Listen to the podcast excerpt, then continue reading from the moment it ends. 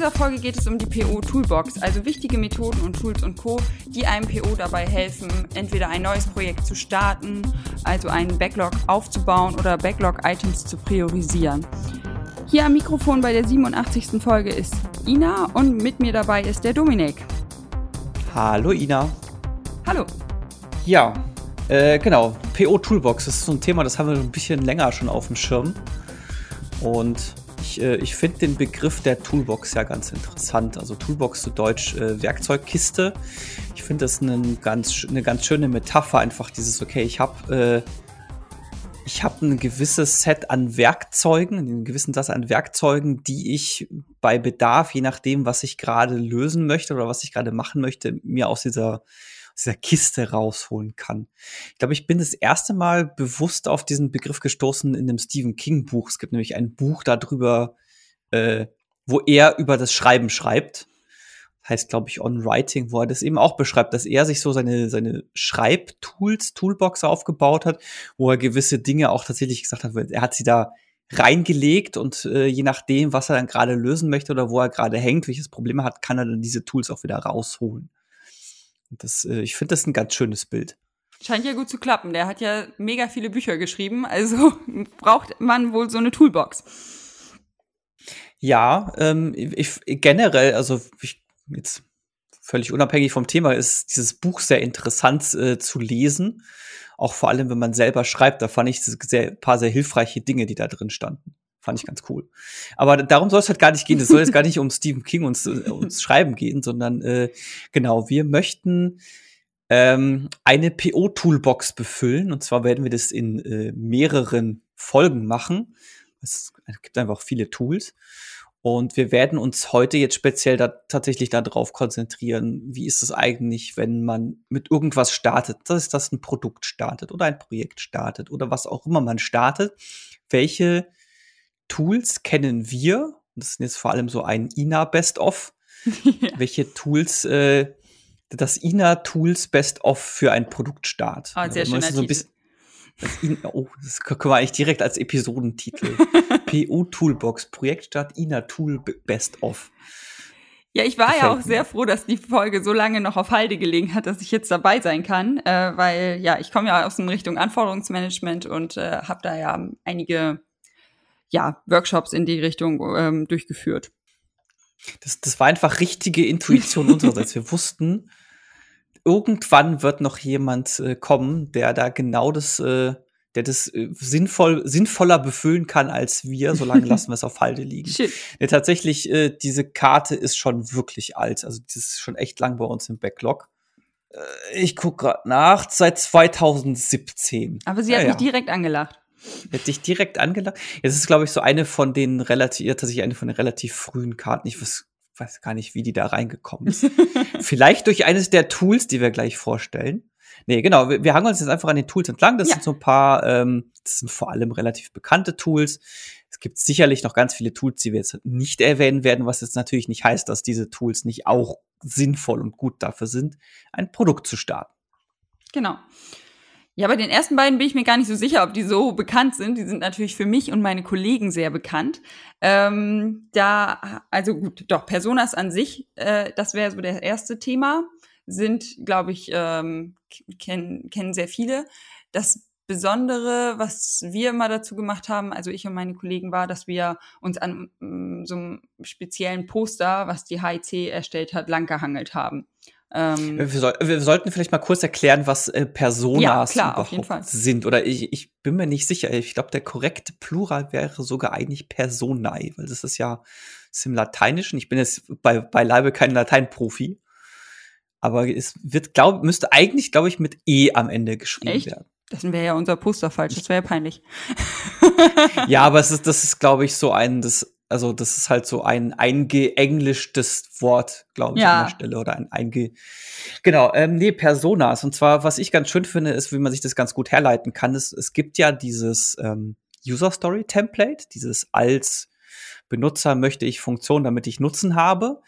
Und dieses Wort Benutzer, da soll es ja darum gehen, dass da eine echte Person steht.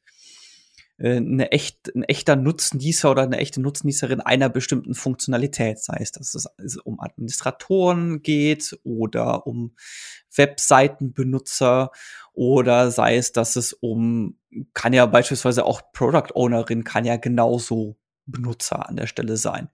Und diese Benutzer, die kann man sich ja, als Personas anlegen. Ähm, das hat dann so eine, ja, da kommen wir jetzt dann gleich da drauf, wie, wie, wie genau man das macht. Und es geht einfach darum, dass man diese Person, die da steht, so ein bisschen, dass man der so ein Gesicht gibt. Dass man der so ein, äh, ein Gesicht gibt, einen Charakter gibt, dass jeder weiß, okay, wenn ich um die, von dieser Person spreche, was hängt da eigentlich mit dran? Genau. Eine fiktive Repräsentanz sozusagen von entweder einem Benutzer oder einer Benutzergruppe. Mhm. Und das Besondere. Was ich da, was ich da an der Stelle ganz schlimm finde, sorry, wenn ich gerade unterbreche, ist, es gibt so ein bisschen diesen, ähm, ja, die, diesen, mir fällt das deutsche Wort gar nicht ein, im Englischen wäre es Quirk, ähm, dieses also Alliterationen in die Namen reinzumachen. Also wenn es ein Admin wäre, dann wäre es Alex Admin. Admin. ja, oder Achim Admin oder Peter Product Owner ja, oder so. Also das passiert einem auch wirklich in, oh Gott, 90 Prozent der Workshops. ich ich finde, das hat auch so ein bisschen was von, so wie in der Schule, bei Schulaufgaben. Ja. ja. Herr, Herr Schnell fährt mit seinem Auto. ja, genau. Aber also es dient ja auch dazu, dass man sich die leicht merken kann, damit man leicht über die sprechen kann. Also ähm, ich finde es ganz cool, wenn, wenn die so heißen. Ähm, weil so brennen die sich auch in das Gedächtnis ähm, der, der Projektmitglieder und werden auch wirklich nach dem Workshop noch benutzt. Ja, das, das ist ein guter Punkt, das ist mir noch gar nicht so gekommen. Ich meine, Alliteration brennt sich natürlich besser im Kopf ein. Ja, da, da hast du natürlich recht. Ja, also, und also was die anderen zehn Prozent machen, ist, dass sie sich dann irgendeinen Einzelnen rauspicken, der diese Zielgruppe also total verkörpert, den, den irgendwie alle als den typischen Kunden oder so gerade im Kopf haben und nennen die dann so. Also so, oh Gott, Peter ruft uns jede Woche an und nervt, also heißt natürlich unser äh, Persona-Kunde heißt dann Peter. Das kann sich dann auch jeder gut merken. Weil sowieso ja. in 90 Prozent der Fälle über den gesprochen wird. Ja, oder, oder wenn es tatsächlich, wenn es äh, ein firmeninterner Kunde ist, dass das äh, und es gibt da beispielsweise nur die eine oder zwei Personen, dass man die, diesen den Namen gibt. Das kann man natürlich auch machen. Blöd ja. wird's, wenn die Person dann geht, ja, dann ist, oder wenn irgendwer Neues dazukommt und die andere Person weggegangen ist, dann lässt sich das nicht mehr so leicht herleiten. Von daher ist sowas wie Achim Admin vielleicht gar nicht so dumm. Ja. Aber wichtig ist es, ähm, sind wir schon so ein bisschen auch mitten im Doing, äh, dass, dass das vom Team selber kommt. Also dass die selber sich die Personas erstellen. Ähm, das merkt man schon, dass die dann deutlich besser angenommen werden, sich die besser ins Gedächtnis brennen. Und also es macht auch einfach Spaß, sich gemeinsam da so eine, so eine Person auszudenken, ähm, mit Name, Alter und ein paar Eigenschaften, auch den Charakter irgendwie zu beschreiben. Und ähm, ja, wenn man sich das gemeinsam erarbeitet hat, dann benutzt man die danach auch noch, als wenn man einfach so jemanden vorgegeben bekommt, gibt's also haben teilweise von uns Kunden auch, die dann da richtig ähm, recherchieren und wirklich auf das Nutzerverhalten der Kunden runtergestuft ähm, Personas erstellen. Also die sind dann super recherchiert und alles, aber ja, halt nicht aus dem Team selber und deswegen werden die auch nicht so viel benutzt, habe ich das Gefühl gehabt. Also es ist ähm, natürlich deutlich mehr Recherchearbeit reingegangen, aber leider nicht so häufig genutzt. Boah, ja, das, das, ist eine gute Frage, weil ich meine, ähm, also ich wäre im ersten Moment natürlich pro, das Team macht das, aber ich finde es jetzt, glaube ich, persönlich jetzt im ersten Moment nicht so schlimm, wenn es quasi von, ähm, wenn es von außen reinkommt. Jetzt keine Ahnung, weil wir haben Marktrecherche betrieben und folgende drei Persona äh, identifiziert. Ja, also. Wäre jetzt für, für mich durchaus auch ein valider Ansatz, aber ich, ich, ich verstehe deinen Punkt total. Also ja. Hängt wahrscheinlich auch vom Team ab, aber also ja, unsere Erfahrung zeigt so ein bisschen, dass äh, wenn, wenn die selbst erstellt sind, ähm, dass das Team da mehr, mehr Freude bei ist sozusagen und, und die dann auch danach noch weiter verwendet. Und nicht einmal ja. im Planning nur drüber spricht sozusagen. Ja, man kennt die Herleitung natürlich auch genau. besser, das stimmt. Ja, und äh, also irgendwie, also das ist auch immer echt der spaßigste Teil im, im Workshop, also diese Personas sich auszudenken und zu überlegen, wie denkt der, was macht der, warum will der unser Produkt benutzen, was benutzt er zurzeit für Alternativen und ähm, also ja, dadurch, dadurch fühlt man sich dann ja, der Persona irgendwie verbunden, klingt jetzt ein bisschen blöd, aber also das ist einfach, ja, man, man hat da selber Arbeit reingesteckt und äh, hatte, hatte das Spaß bei der Erstellung und dann bleibt es auch einfach noch besser in den Köpfen danach. Ja, das, das ist wahrscheinlich so ein bisschen, also ich stelle mir das gerade vor, wir hatten es ja vorhin von Stephen King und das ist vermutlich so dieser Unterschied zwischen du bist Autor oder Autorin eines Werks und du bist Leser oder Leserin genau. eines Werks. Und dementsprechend ist das quasi ähnlich so, wenn du selber mit beim Erschaffen warst, dann hängst du an der Person ganz anders dran, als wenn du sie nur konsumierst. Genau, ja, ich glaube, das passt es ganz gut zusammen. Boah, dann ist es aber ganz schlimm. Ich stelle mir jetzt aber vor, ja, du hast eine Persona erstellt und dann aus irgendeinem Grund ist die für das Produkt nicht mehr relevant und du musst sie, um jetzt bei den Büchern zu bleiben, du musst sie umbringen, ja, oder irgendwie aus dem Buch rausschreiben. Ja, die, ihre Probleme sind dann alle gelöst und ähm, die braucht das Produkt einfach nicht mehr. du musst es nur positiv verpacken.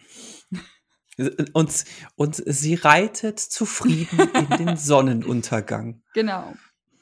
Ja, und um das ähm, so ein bisschen einfacher zu machen, wie man so eine Persona erstellt, haben wir von der HEC so ein Persona-Poster äh, designt, an dem man sich dann ganz gut langhangeln kann. Also da kann man den Namen eintragen, da ist Platz, um ein Bildchen reinzumalen, äh, wie die denn aussieht, äh, ein paar Charakterzüge zu notieren und ähm, was ich vorhin schon gesagt habe, ja, welche Probleme hat die denn zurzeit? Warum will die denn unser Produkt oder unser Projekt einsetzen? Und was sind zurzeit die Alternativen?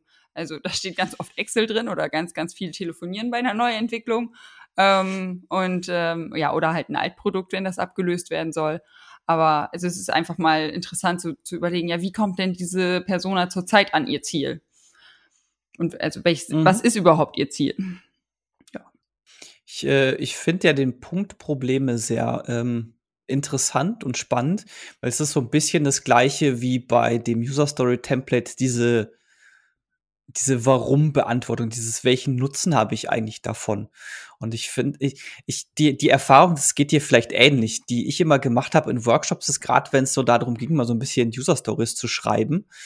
Ähm, oder auch wenn man generell mal mit Leuten auch sehr explizit User Stories schreibt und darauf pocht, diesen Nutzen, dieses Warum mit zu beantworten, ist, dass man, dass nochmal ein ganz anderes Verständnis für für die Story oder beziehungsweise in dem Fall für die auch für die Person einfach da ist. So so dieses was ist denn die Motivation dahinter? Welchen was wird denn dadurch geschaffen? Wo warum also vor allem dieses warum mache ich das einfach? ja. Das ist mega wichtig. Also ich habe da echt gerade einen Workshop, äh, also mehrere, aber einer brennt sich gerade so richtig ein ähm, vor Augen, ähm, wo die Entwickler seit fünf Jahren für dieses Produkt entwickelt haben, aber immer nur so kleine Häppchen gekriegt haben und nie das große Ganze eigentlich ja hinterfragt haben, aber auch nicht bekommen haben. Und dann haben wir gemeinsam diese Personas erarbeitet und sie haben das erste Mal überhaupt verstanden, wer ihr Produkt überhaupt einsetzt und ähm, mhm. was die mhm. für Probleme immer haben. Und ja, danach konnten, konnten, waren die dann in der Lage, ja auch mal eigene, coolere Ideen, wie man dieses Produkt gestaltet, also wie man das umsetzen kann,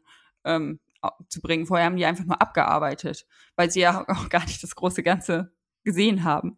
Und ähm, also es war, das war echt cool, dass man da einmal merkt, okay, jetzt, ach, das ist der Kunde, der setzt das über, also so setzt er das ein, das ist sein Problem.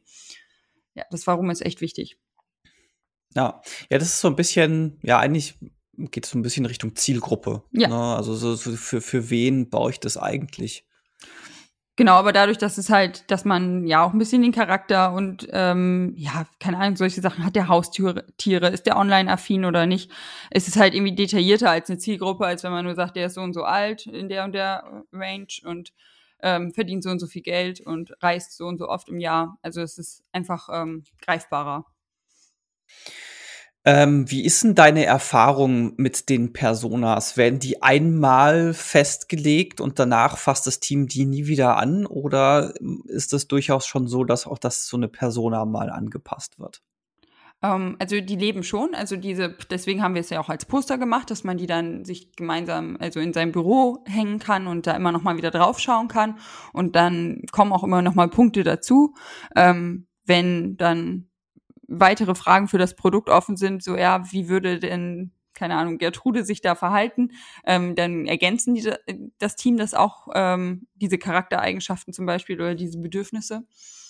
Und es kommen halt natürlich auch mal Personas dazu durch neue Anforderungen. So es komplett neue Benutzergruppen ähm, gefunden werden. Oder was auch oft passiert, dass sich das nochmal aufsplittet. Dass man am Anfang eines Projektes gesagt hat, okay, ähm, da gibt es, keine Ahnung, den Bernd, den Buchhalter, und ähm, der hat diese und jene Probleme und Bedürfnisse. Und wenn man dann wirklich an den, dann die Buchhaltungskomponente der Software kommt, merkt man, okay, da ist äh, das, das ist nicht mit einer Persona abbildbar.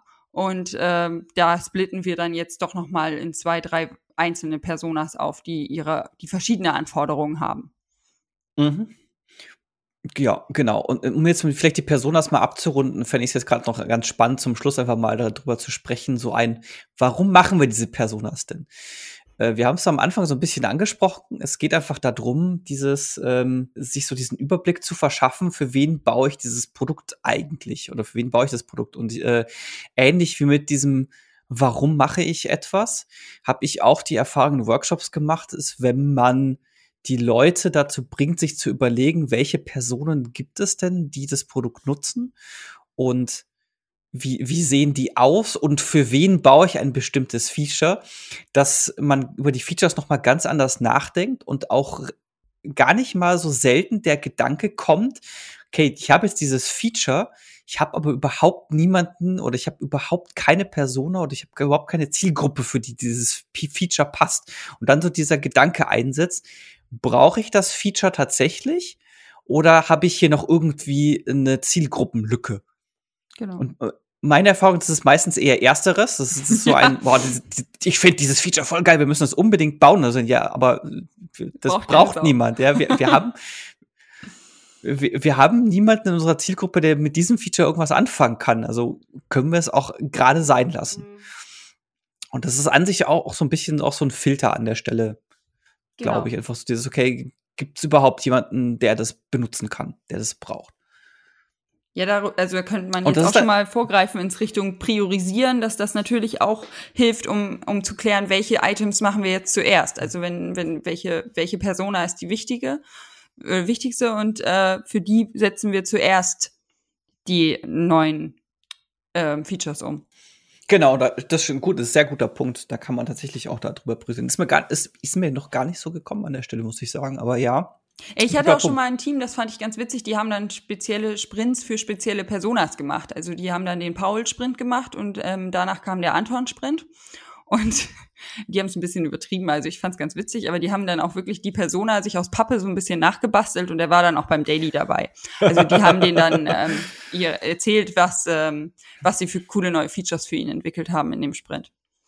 Und am Ende vom Produkt haben sie alle Pappfiguren mit Törtchen abgeworfen, oder? so ungefähr. Ja.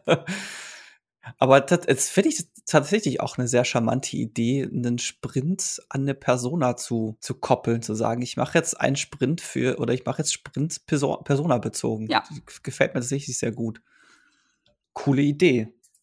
Ja, dann äh, würde ich sagen, schließen wir, äh, ähm, legen, wir die, legen wir die Personas in unsere Werkzeugkiste und liegen jetzt da drin. Jetzt kramen wir die, das nächste Tool raus. Das äh, wäre in meinen Augen die Produktvision. Auch ganz, ganz wichtig am Start eines Projektes. Warum das so wichtig ist, habt ihr ja sogar schon in einer Podcast-Folge beschrieben. Genau, wir hatten ja schon mal eine Vol tatsächlich eine explizite Folge zum Thema Produktvision, Folge 49, wo wir mit Wolfgang Weig spe im Speziellen eher in Richtung ähm, Spieleentwicklung gesprochen haben, weil der Wolfgang ja aus tatsächlich äh, ja, Berater, Producer im Spielebereich ist. Das heißt, der hat vor allem da seine Expertise. Aber letztendlich alles, was wir, was dort gesagt wurde, gilt ja genauso für andere Produkte. Genau. Und, ja, da ähm, kam auch sehr schön raus, warum das so wichtig ist, dass man eine Produktvision braucht, dass alle in die gleiche Richtung laufen und verstehen, was das große Ganze ist.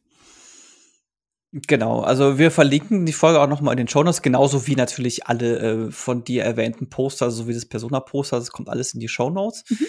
Und äh, der er erzählt ja auch ganz schön, wie er tatsächlich Realbeispiele hatte, wo es einfach keine entsprechende Vision gab und dann unterschiedliche Dinge gebaut wurden, weil jeder natürlich eine andere Vision im Kopf hatte. Genau. Also jetzt sehr vereinfacht gesagt, ähm, wenn wir jetzt bei Spielen bleiben, meinetwegen nehmen wir auch einfach mal Brettspiele, ist wenn du jetzt zwei Leute hast, die an einem Brettspiel arbeiten und oder an einem Gesell wir Gesellschaftsspiel und eine Person denkt, das ist ein Brettspiel, die andere Person denkt, das ist ein Kartenspiel, kommen da sehr unterschiedliche Dinge bei raus, die ich im Zweifelsfall gar nicht gut miteinander kombinieren kann.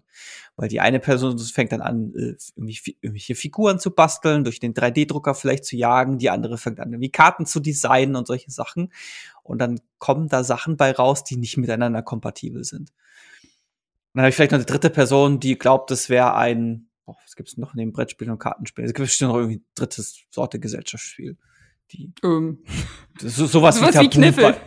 Ja, genau, oh ja, genau, sehr gut, ein Würfelspiel, ja, genau. Person 3 denkt, das ist ein Würfelspiel, ja, und dann, dann kommen einfach unterschiedliche Dinge bei raus. Was ich jetzt, äh, was ich noch interessant oder lustig finde, spannend finde, ist, da würde mich jetzt ähm, interessieren, wie du drauf kommst, ist, weil du ja schon vorhin erwähnt hast, dass die Produktvision etwas, die vielen Leuten nicht bekannt wäre. Ist das so die Erfahrung, die du gemacht hast? Ja, also, also wir ähm, machen die Workshops ja meistens zum Start eines Projektes, aber ähm, haben halt auch ja viele Projektteams beraten, die irgendwie festgesteckt haben und die nicht weitergekommen sind, wo es nicht rund lief. Und mit denen haben wir auch erstmal eine Produktvision erstellt. Und obwohl das Projekt irgendwie schon seit Jahren lief, hätte man jetzt ja gedacht, dass man sowas mal eben in ein paar Minuten runterschreibt und äh, man dann zum nächsten Tagesordnungspunkt kommt. Aber das war teilweise, hat das ewig gedauert. Also es ist, man hat dann wirklich sofort gemerkt, okay, diese fünf Personen haben alle eine andere Vorstellung davon, was wir hier eigentlich machen wollen. Und dass das dann irgendwie seit zwei Jahren da so ein bisschen vor sich hin hakelt, ist, äh, ist ganz logisch. Hm. Ihr habt ja zur Produktversion gibt es auch äh, ein Poster von euch und ähm, da finde ich es ganz schön, es gibt da diesen Punkt Einsatz zu meiner Vision. Und ich finde, das ist so ein bisschen die schwierigste Übung dabei und die, wo sich die Leute am äh, die meisten Probleme damit haben, ein Produkt mit einem Satz zu beschreiben. Und zwar erfahrungsgemäß deswegen, weil sie dann ganz anfangen, ganz viele Features reinzupacken in diese Vision, die da aber nichts verloren hat. Es geht tatsächlich darum, so diesen, den, den, den Kern des Produktes zu erfassen. Ich, ähm, ich gebe als Beispiel gerne die Beschreibung eines Smartphones. Oder jetzt, da sagen wir jetzt einfach mal, nehmen wir jetzt einfach mal das iPhone als, als Beispiel an der Stelle. Man kann so ein iPhone oder ein Smartphone sehr gut beschreiben mit, ich habe ein internetfähiges Telefon, das einfach zu bedienen ist.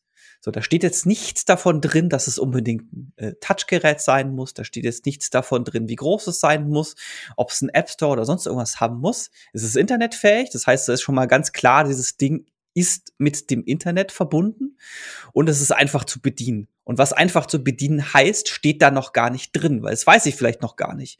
Vielleicht hätten die, warum auch immer, irgendwas gefunden, was noch besser bedienbar ist als ein Touchgerät.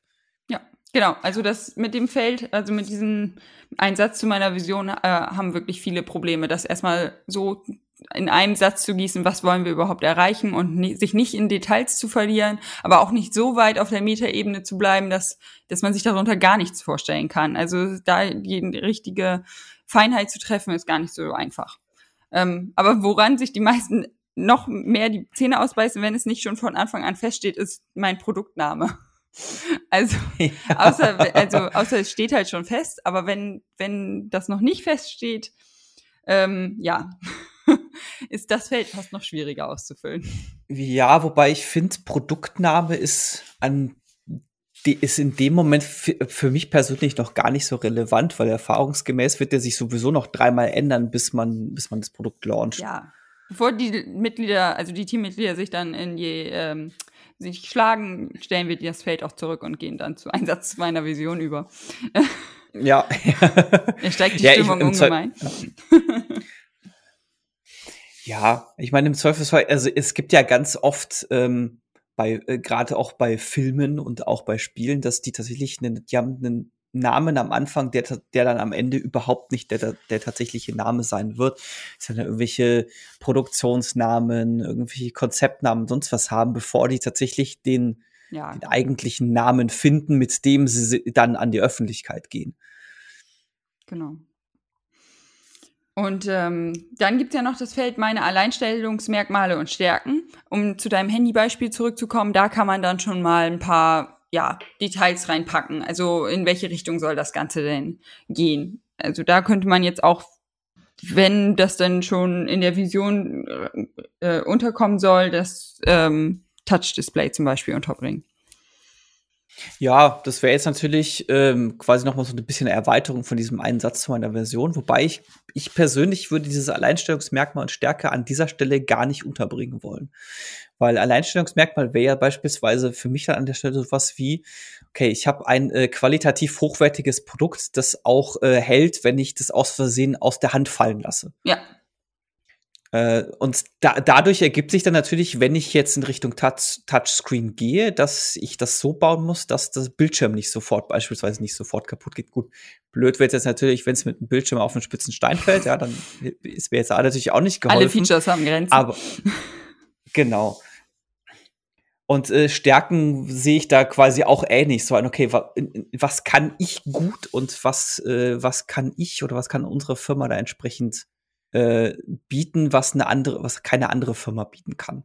Und bei Apple war das jetzt beispielsweise schon vom iPhone so, dass einfach, dass die eine entsprechend gute UX haben. Das heißt, Alleinstellungsmerkmal Stärke wäre, es ist halt hier Thema gut bedienbar. Es ist halt intuitiv bedienbar, vielleicht sogar noch besser gesagt. Ja, es ist so eine, ich muss es nicht erklären. Das heißt, meine Stärke wäre eine UX, die ich nicht erklären muss. Ja. Das wäre, ja, ist ein gutes Beispiel. Ich muss mich mal reindenken, ich bin voll der seit Jahren der Samsung-Nutzer, deswegen. Ja gut, wir können auch gerne Sa Nein, Samsung alles gut, nehmen. Äh, aber es, also ich, also für mich ich, ist ein Alleinstellungsmerkmal für Apple teuer. das kann natürlich auch sein. Ein Alleinstellungsmerkmal kann, kann du- durchaus sehr sein an der Stelle, dass das ein hochpreisiges Produkt ist. Ne? Ja, also so das könnte man es auch ausdrücken. kann ja, genau, das kann ja durchaus sein. Das wäre ja durchaus valide zu sagen, okay, ich möchte eine gewisse Kundengruppe damit erreichen und mache es deswegen entsprechend hochpreisig. Ja, das kann ja, kann ja valide sein an der Stelle. Ich nutze deswegen gerne das iPhone, weil das ja so mit das erste Smartphone war, was ja auch so diesen, diesen Smartphone-Boom ähm, Ja, dann eingeleitet hat. macht bei einer Vision auch Sinn, solche Beispiele zu nehmen und nicht, äh, ja, genau. Ähm, dann haben wir ja noch das Feld, der Nutzerkunde möchte was und wozu. Ähm, da deswegen die Reihenfolge, dass wir da an der Stelle schon die Personas erstellt haben, auf die kann man dann nämlich zurückgreifen. Also das machen wir meistens so. Also man kann natürlich ähm, sich diese, also das sind ja auch alles nur Ideen, wie man eine Vision erstellen kann. Es gibt noch tausend andere Möglichkeiten. Ähm, aber wir hangeln uns immer so an diesen Feldern lang und ähm, dann kann man ein, die Personas wieder aufgreifen und nochmal so das Alleinstellungsmerkmal der Persona sozusagen herausstellen. Was, was macht denn dieser Kunde, was macht denn diese Persona jetzt aus? Was will die denn wirklich mit dieser Software erreichen? Was ist ihr eins, eins, also ihr Ziel, was man herausstellen möchte? Das ist so ein bisschen dieser, glaube ich, dieser Punkt, wenn ich es richtig verstehe, dieser, was ist der Nutzen und warum so eine User Story nur auf äh, High Level. Genau.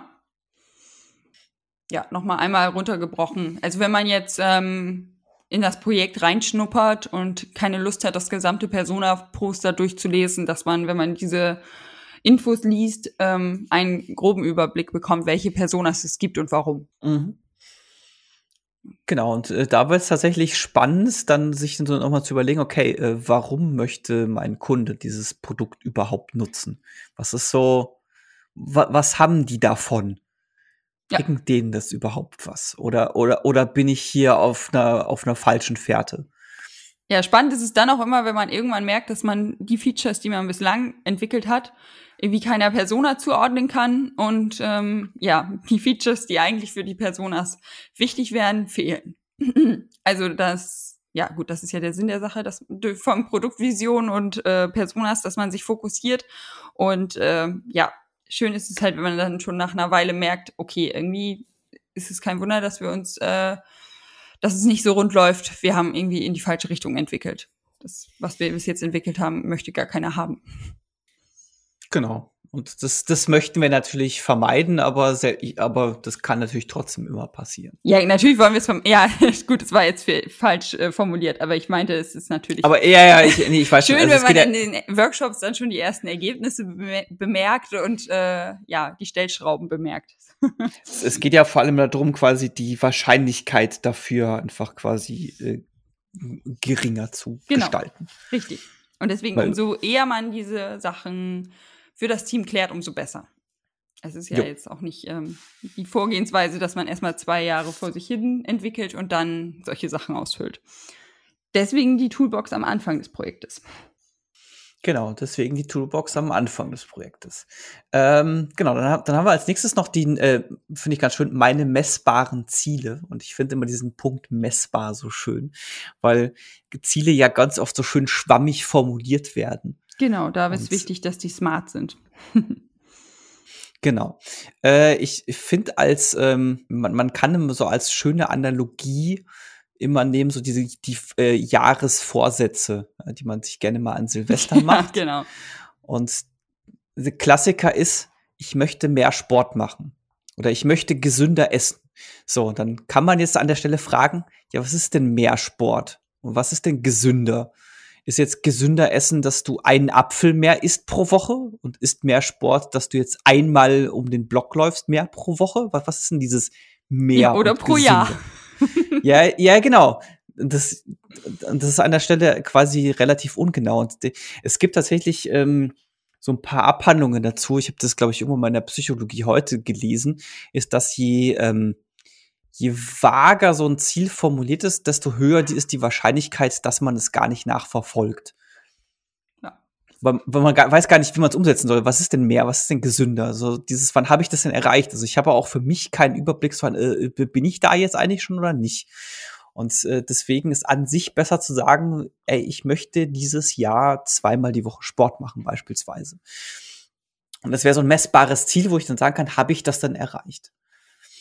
Und da, da geht es natürlich bei sowas wie der Produktvision dann eben auch darum. Mein messbares Ziel ist, das so zu formulieren, dass ich dann auch irgendwann sagen kann, ja, das habe ich erreicht. Genau, also wirklich im, also im besten Fall wäre es sogar noch, was ist denn mit Sport gemeint? Ist es wirklich einmal um den Block laufen? Ist es einmal die Nase raushalten? Oder ist es einen kompletten Kurs absolvieren? Also, dass, ähm, ja, dass man wirklich so detailliert wie möglich seine Ziele beschreibt aber auch erreichbare genau. Ziele nimmt. Also was dann auch gerne gemacht wird, ist, dass man die Zahlen so hoch nimmt, dass es schon, also ich möchte täglich Sport machen, ähm, was dann schon wieder nicht eingehalten werden kann. Ja, oder im Zweifelsfall nicht, im Zweifelsfall eventuell nicht gesund ist oder ist ein bisschen schwieriges Thema, weil das ist so, ich hatte jetzt gerade im Kopf so das Beispiel, okay, ich möchte dieses Jahr einen Marathon laufen. Ja? Das ist so ein, es ist ein sehr hochgestecktes Ziel, aber es ist jetzt auch kein Ziel, was äh, unerreichbar ist, quasi innerhalb von einem Jahr. Ja. Und ich glaube, das hängt so ein bisschen auch immer von der Person ab. Gerade sagen, es hängt von der Person die sich dieses, ab. Die sich dieses Ziel stecken. So ein, okay, weiß ich von mir, dass ich in der Lage bin, überhaupt äh, die Konse Konsequenz mitzubringen, dieses Ziel, dieses wirklich hochgesteckte Ziel zu erreichen.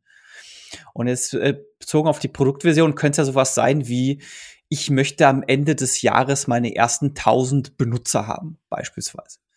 Und das kann halt sein, dass wenn ich sage, ah, Ende des Jahres eine Million Euro Umsatz, dass das vielleicht so ein bisschen äh, schwer zu erreichen ist. Also auch da tatsächlich relativ äh, gut und wichtig. Es gab, glaube ich, im ähm, an der Stelle mal kurz als Leseempfehlung in Lean Startup gibt es tatsächlich so ein Kapitel zum Thema Ziele setzen und was ist sinnvoll quasi oder entsprechend sinnvolles, ähm, eine sinnvolle Metrik, die man bei sowas benutzen kann. Sehr gut. Ähm, der nächste Punkt wäre meine Stakeholder, also jetzt auf dem Poster. Ähm, da geht es einfach darum, das Projektumfeld ein bisschen kennenzulernen. Also wen gibt es jetzt außer die Projektdirektbeteiligten noch, ähm, wer irgendwie in dem Projekt mit reinspielt und ähm, vielleicht Anforderungen stellen kann oder auch ähm, ja Probleme machen kann während des Projektes, dass man einfach ein gemeinsames Verständnis darüber hat, auf wen man alles in dem Projekt eingehen muss. Wir haben äh, früher aus irgendeinem Grund, ja, was heißt aus irgendeinem Grund, bei uns hieß Stakeholder immer irgendwann nur noch Schnitzelhalter. aus irgendeinem Grund. ich weiß auch nicht warum. Ach, die, die guten, schlechten Wortspiele. ah ja. Genau. Ja, dann äh, runden wir die Pro Produktvision mal ab und äh, kommen zum letzten Punkt, nämlich dann auch noch Risiken und Chancen. Genau, also einfach, was ähm, können für Risiken in dem Projekt entstehen, was, was kann komplett nach hinten losgehen, was kennen wir noch nicht. Ähm, da geht es nämlich auch, um schon wieder ein bisschen in die Priorisierung vorzugreifen, darum, diese Risiken so schnell wie möglich ähm, ja, zu überprüfen. Weil wenn wir scheitern im Projekt, dann wollen wir früh scheitern und nicht nach ein paar Jahren, wenn wir so viel Geld wie möglich verbrannt haben. Oder was könnte man noch für Chancen haben? Also wie kann man vielleicht dieses Produkt, was man entwickelt, auch in anderen Bereichen einsetzen? Ähm, dass man ja einfach schon mal so ein gemeinsames Brainstorming macht. Ja, ich finde, finde den Punkt tatsächlich ganz schön, auch mit dem möglichst schnell aus dem Weg räumen, weil da gehören halt beispielsweise so Sachen drin wie, äh, gibt es eventuell auch irgendwelche rechtlichen Implikationen, die ich möglichst schnell aus dem Weg räumen genau. muss oder die mir auf halbem Weg quasi das Genick brechen können.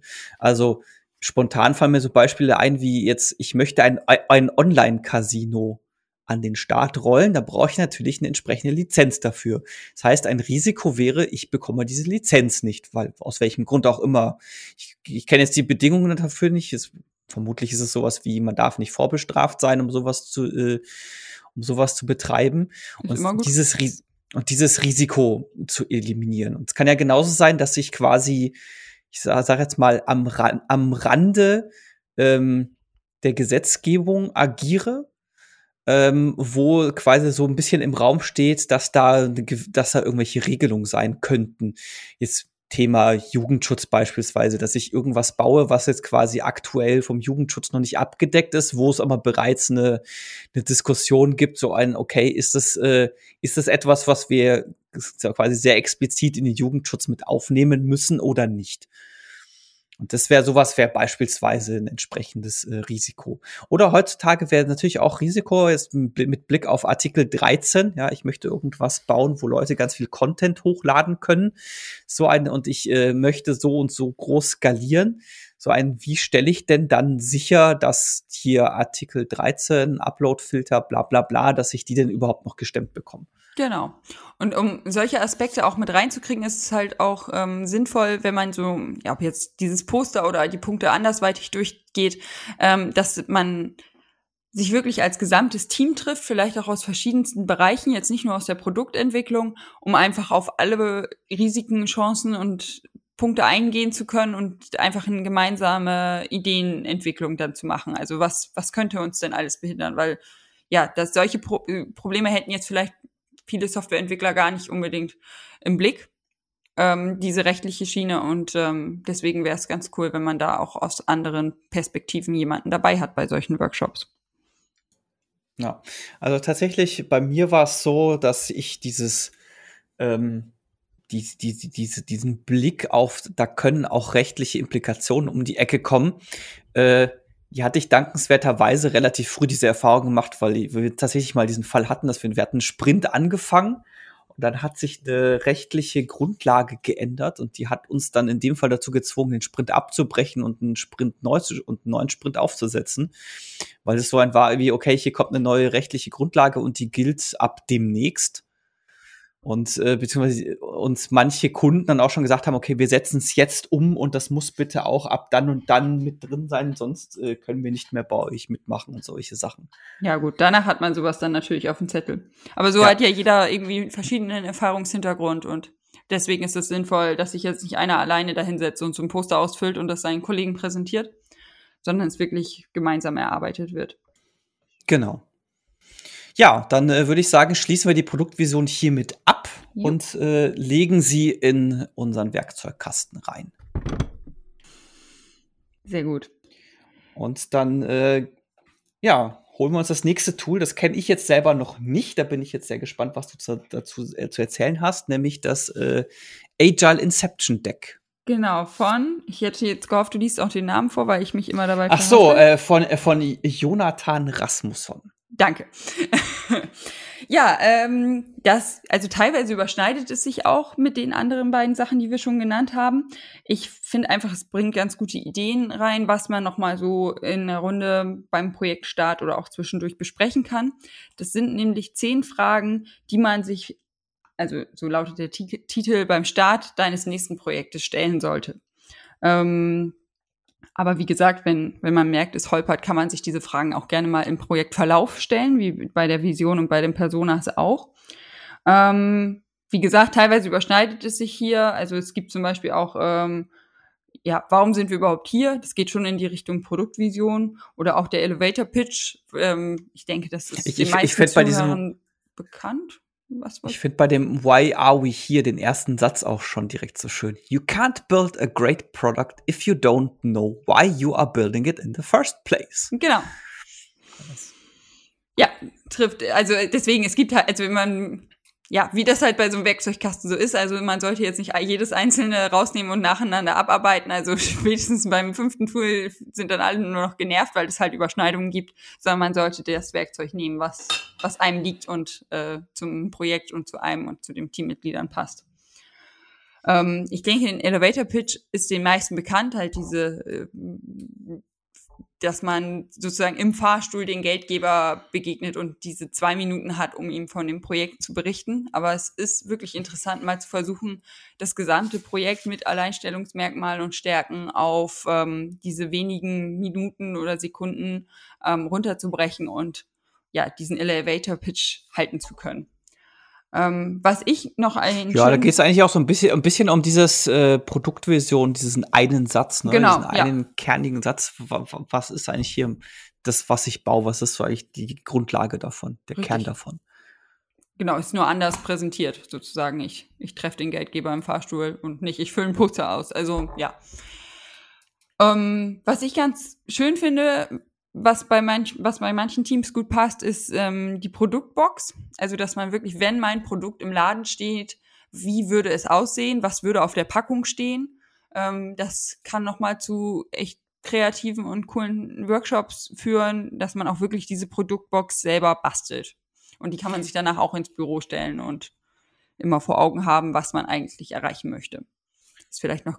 Ich finde, das ist auch eine ganz coole Übung, die dann so zwischendurch mal zu genau. machen. So ein, okay, was ist denn jetzt der aktuelle Stand? So ein, und dann auch mal sofort zu vergleichen, was war denn so die Produktbox am Anfang und wie sieht unsere Schachtel jetzt aus? Richtig. So, ähm, ich weiß nicht, wollen wir alle zehn Fragen durchgehen oder wollen wir, wollen wir einfach, nee, wir verlinken es ja, das, ich glaube, das können sich dann die meisten auch selber angucken. Genau. Es geht tatsächlich einfach noch mal ähnlich wie die bisherigen Tools da drum, so ein bisschen, das gibt so ein bisschen Rahmen von dem, was kann ich an Vorbereitung machen, auch um schon viele Punkte abzustecken. So ein, was soll mein Produkt sein, was soll mein Produkt auch nicht sein? Genau, die Notlist. Wen baue ich das? Ähm, spannend finde ich bei dem Agile Inception Deck noch dieses, ähm, was ist denn so um mich herum? Ja, also, ähm, wir haben zwar unser, wir haben zwar unser Kernteam, aber wer bei uns aus der Firma hilft denn da noch mit dazu? Das sind dann so Sachen wie jetzt beispielsweise, okay, wir werden dann irgendwann mal, wenn das Produkt draußen ist, auch ein, äh, unseren Helpdesk brauchen, unseren Produktsupport, genau. Leute, die dann anrufen und irgendwie Probleme haben. Und dass ich das auch schon früh auf dem Schirm habe, dass ich das irgendwann brauchen werde. Ja, ich habe noch den Fall, also was auch nicht schlecht ist, gut, geht so ein bisschen in die Richtung Risiken. Uh, what keep us up at night? Also wofür, wovor haben wir Angst? Was bereitet uns schlaflose Nächte? Uh, dass man sich da auch einmal austauscht. Und vielleicht kann ja auch ein Teammitglied dir schon direkt dann die Angst nehmen, uh, weil es gleich einen Lösungsansatz hat oder eine Idee, wie man ähm, das lösen könnte. Und das ist einfach ganz cool, sich da mal auszutauschen in der Runde. Ich finde, ich finde das ist ein schönes Beispiel auf der Seite Having 10 Analysts and two Developers. hm, ganz unrealistisches Szenario. Da muss ich direkt an dieses Bild, da gibt es ja dieses schöne Bild, wo so ein Mensch irgendwie in so einer, in so einer Grube sitzt und irgendwie gräbt und alle anderen stehen drumrum und da gibt es ja auch immer mit dieser Beschriftung von wegen Senior Product Manager, Senior äh, also diese ganzen Manager-Positionen drumrum und dann diese Person, die dann in, in der Mitte sitzt und gerade gräbt, wo dann einfach nur Horst oder sowas da steht. Gut. Dann. Genau, dann äh, verlinken wir das und äh, kommen, und legen, legen auch unsere, das in unsere Kiste. Dann haben wir noch das Opportunity Canvas von Jeff Patton. Ähm, ja, ist auch, auch eine Art Poster, sag ich mal, die man dann ausfüllen kann. Und ähm, hier geht es halt wirklich auch um, ja, welche Nutzen und welche, welche Nutzer und welche Kunden gibt es und die anhand deren Ziele werden, werden die dann zusammengefasst. Also, dass man wirklich einen Fokus herstellt, wen wollen wir denn helfen, was ähm, haben die denn für Probleme und ähm, ja, in welche Richtung wollen wir da jetzt unsere Features entwickeln. Und zum Schluss wird okay. da das ähm, Budget auch im Verhältnis gesetzt. Also was, weil das, ähm, das ist ja, glaube ich, ansonsten im, bis jetzt noch bei keinem der Tools irgendwie auf, ähm, aufgeploppt. Ähm, also bei diesem Canvas wird auch das Budget zu den einzelnen User-Problemen ins Verhältnis gesetzt, dass man da auch einmal im Team sich abstimmt. Was haben wir überhaupt für ein Budget und können wir da erfolgreich mitentwickeln? Ich finde äh, generell so diese Canvasse, boah, gute Frage, was ist denn Plural von Canvas? Wahrscheinlich Canvas oder so. ja, wahrscheinlich. Die, die Canvasen, so.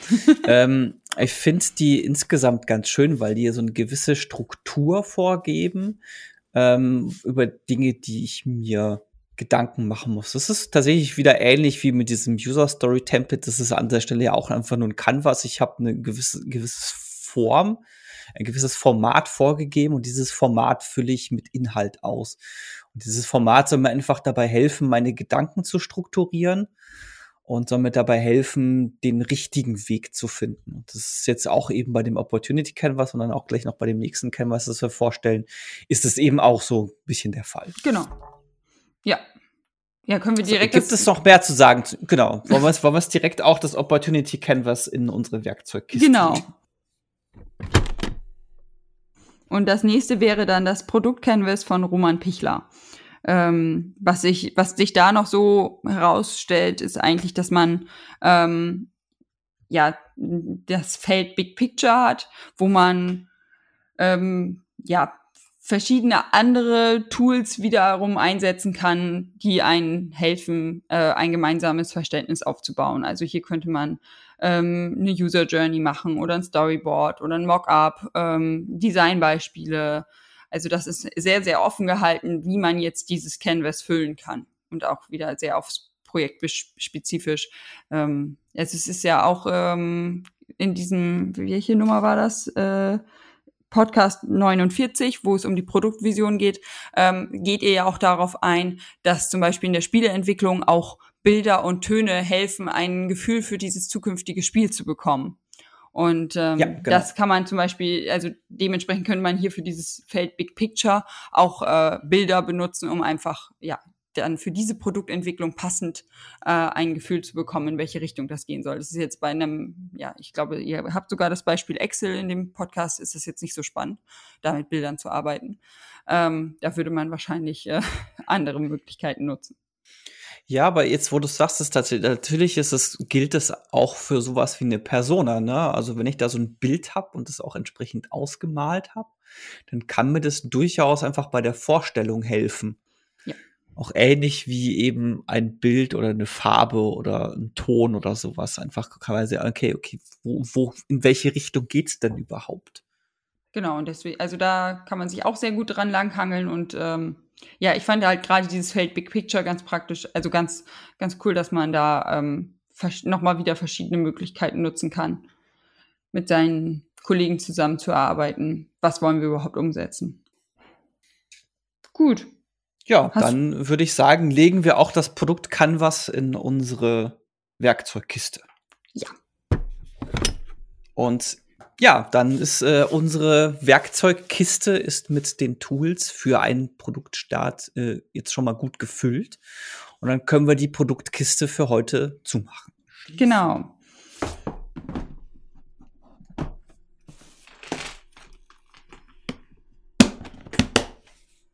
Die, die Produktkiste ist jetzt gut gefüllt für den Produktstart und wir werden uns äh, in den nächsten zwei Folgen noch um Themen wie Priorisierung kümmern, Schneiden von Anforderungen und äh, sonstige, was uns sonst noch alles eingefallen ist. Also so ein bisschen ein, ein Sammelsurium an guten Werkzeugen für die moderne Product Ownerin. Und Product Owner. Und Product Owner, genau. Und hier richtig äh, zu dann, gendern. Und dann würde ich sagen, kommen wir für heute zu den Picks der Woche. Der Pick der Woche. Ina, was hast, äh, was hast du dir denn ausgewählt? Ähm, ja, bei mir macht ja mein neues Familienmitglied zurzeit die Nacht zum Tag und ich höre nachts äh, ganz, ganz viele Podcasts. ähm, und natürlich nicht nur mein Zuarm ist kaputt, sondern was ich noch gerne gerade höre und empfehlen möchte, ist ähm, der Podcast Mordlust. Äh, ich hoffe, dass ähm, mein Baby davon keinen seelischen Schaden kriegt. ich finde es manchmal ein bisschen gruselig, nachts dann wieder zurück ins Bett zu gehen, aber ähm, es ist mega spannend. Da werden nämlich äh, echte Kriminalfälle ähm, erzählt und so ein bisschen, ja, wird dann auf die Psychologie der Täteropfer, auf die ähm, Hintergründe auch für das Rechtsverfahren ähm, eingegangen. Also es ist immer ein bisschen andere Sachen dann im Fokus, was, was ähm, was den detaillierter besprochen wird und ich finde es mega spannend und mega gut gemacht. Also kann ich allen ja. empfehlen. Solange du es auf äh, Kopfhörern hörst, wird es wahrscheinlich das Kind nicht groß beeinflussen. Nein. du hast also voller Lautstärke. Ja, volle Lautstärke, damit äh, wach geblieben wird und danach, also dann danach länger geschlafen wird, sozusagen. ja. Gucken wir mal. Es erinnert mich daran, es gab mal einen Film, mir fällt der Name gerade nicht mehr ein, der war mit Clive Owen, da gab es auch so ein Kind, das irgendwie über einer Metal, über einem Metal-Schuppen groß geworden ist und das nur dann ruhig äh, beruhigt werden konnte, wenn man ihm Kopfhörer aufgesetzt hat und da Metal drauf Ja, ich, äh, ich werde es beobachten, ob äh, das jetzt irgendwelche Auswirkungen hat, aber ja, ähm, ich finde es auf jeden Fall spannend. Ja, äh, ich habe tatsächlich auch, äh, mein Pick ist äh, lustigerweise auch ein Podcast. Cool. Ist jetzt gar nicht mal, gar nicht mal abgesprochen. Und zwar der Podcast Deutschland 3000. Das ist ein öffentlich-rechtlicher Podcast von diversen Jugendangeboten ähm, des öffentlich-rechtlichen Rundfunks. Und da geht es darum, dass die Moderatorin, die Eva Schulz, die trifft unterschiedliche Personen aus, aus dem öffentlichen Leben. Das sind dann Leute aus dem Fernsehen, beispielsweise Dunja Hayali, oder das können auch YouTuber sein, sowas wie Cold Mirror oder Finn Kliman, oder auch ganz andere Leute, wie jetzt beispielsweise auch die ähm, die Wissenschaftlerin, der Name ich mir nicht merken kann, die auch ähm, die relativ schlaue Dinge jetzt zum Corona gesagt hat, Mai Lin. Ich ja, mag es jetzt Ich weiß, wen du meinst, aber ich komme auch gar genau. nicht drauf. Nee, die war auch schon mit drin, Lena Meyer Landrut und so weiter. Und was die macht, ist, die, ähm, die führt ein Interview mit denen so ungefähr eine Stunde lang und die versucht einfach die Person kennenzulernen. Und äh, die hat auch diesen schönen Ansatz, dass sie sagt, okay, jedes Mal, wenn man mit so einer Person kennenlernt, lernt man was Neues über sich selber, äh, lernt man irgendwas Neues über sich selbst. Und das ist so ein bisschen ihr Ansatz da drin. Und das ist auch insofern ganz schön gemacht, weil sie quasi im Gespräch sind immer wieder so Schnitte drin, wo sie dann quasi im Nachhinein Dinge einspricht, also die dann quasi außerhalb vom äh, vom Interview, wo sie einfach so, wo du ihren Gedankengang so ein bisschen mitbekommt, so was sie für einen Schluss sie gerade für, für sich da draus zieht oder was sie jetzt gerade bei der Person an der Stelle gemerkt hat und gibt es quasi so als Off-Kommentar so ein bisschen mit rein. Und das sind tatsächlich wahnsinnig interessante Gespräche, weil dann eben auch beispielsweise Philipp Amthor oder sowas mit dabei ist und einfach so dieses, relativ lockere, ungezwungene Gespräch und das ist wirklich schön gemacht. Und einfach dieses, okay, dieses Kennenlernen der Personen, dieses ungezwungene Kennenlernen der Personen, auch eben dieser Ansatz, so ein, was lerne über ich, über mich Neues an der Stelle und könnt ihr auch was davon lernen und das finde ich ganz schön. Und äh, gibt es einige Folgen, die man aktuell bereits nachhören kann. Äh, es gibt momentan noch keine neuen Folgen. Ich weiß jetzt auch gerade nicht, wie sie es in der aktuellen Situation dann machen mit neuen Folgen, weil die tatsächlich auch immer zu den Personen hinfährt. Ah, also das ist jetzt nicht über Internet, sondern die sitzen immer irgendwo im selben Raum. Es gibt auch ganz schön, es gibt eine Folge, wo sie irgendwie durch einen Zoo gehen. Das ist irgendwie ganz nett. Also manchmal tatsächlich sind auch, dass sie irgendwo draußen rumlaufen und sich dann unterhalten. Das ist tatsächlich ganz cool. Okay. Also wenn ich meine, meinen Podcast hier durchgesuchtet habe, kann ich da ja auch mal reinhören. genau. Nee, und ich, das ist ganz viele Leute kenne ich überhaupt nicht. Das lese ich den Namen, denke so, was wer, aber es sind trotzdem wahnsinnig interessante Gespräche. Cool. Ja, dann würde ich sagen, war's das für dieses Mal. Wir danken fürs Zuhören. Uns interessiert natürlich wie immer euer Feedback oder wenn ihr weitere Tools habt, die ihr anderen Leuten empfehlen wollen würdet, dann kommt doch am einfachsten bei uns in den Slack-Kanal. Den findet ihr unter meinscrummistkaputt.de slash Slack. Dort findet ihr den Invite-Link. Natürlich sind wir auch über Facebook und Twitter erreichbar, dort jeweils unter dem Namen Scrum kaputt. Und ihr könnt uns natürlich auch eine E-Mail schreiben an thema at meinscrummistkaputt.de. Wir freuen uns natürlich auch, wenn ihr uns unterstützt. Und zwar, das könnt ihr bei Steady machen oder steadyhq.com slash scrum kaputt. Dort könnt ihr uns einen kleinen äh, Beitrag hinterlassen der uns beispielsweise dazu da, dabei hilft, Ina Mikrofon zu kaufen, als sie eingestiegen ist und das demnächst endlich mal neue Podcast-Logo zu finanzieren. da haben wir jetzt äh, tatsächlich schon die entsprechende Künstlerin. Wir haben sie sogar schon bezahlt und die wird uns jetzt im Mai das äh, Logo für uns gestalten. Da, da freue ich mich schon sehr. Ich bin drauf. echt gespannt. Ich auch. So, dann äh, würde ich sagen, war's das für dieses Mal und wir hören uns beim nächsten Mal wieder. Bis dahin.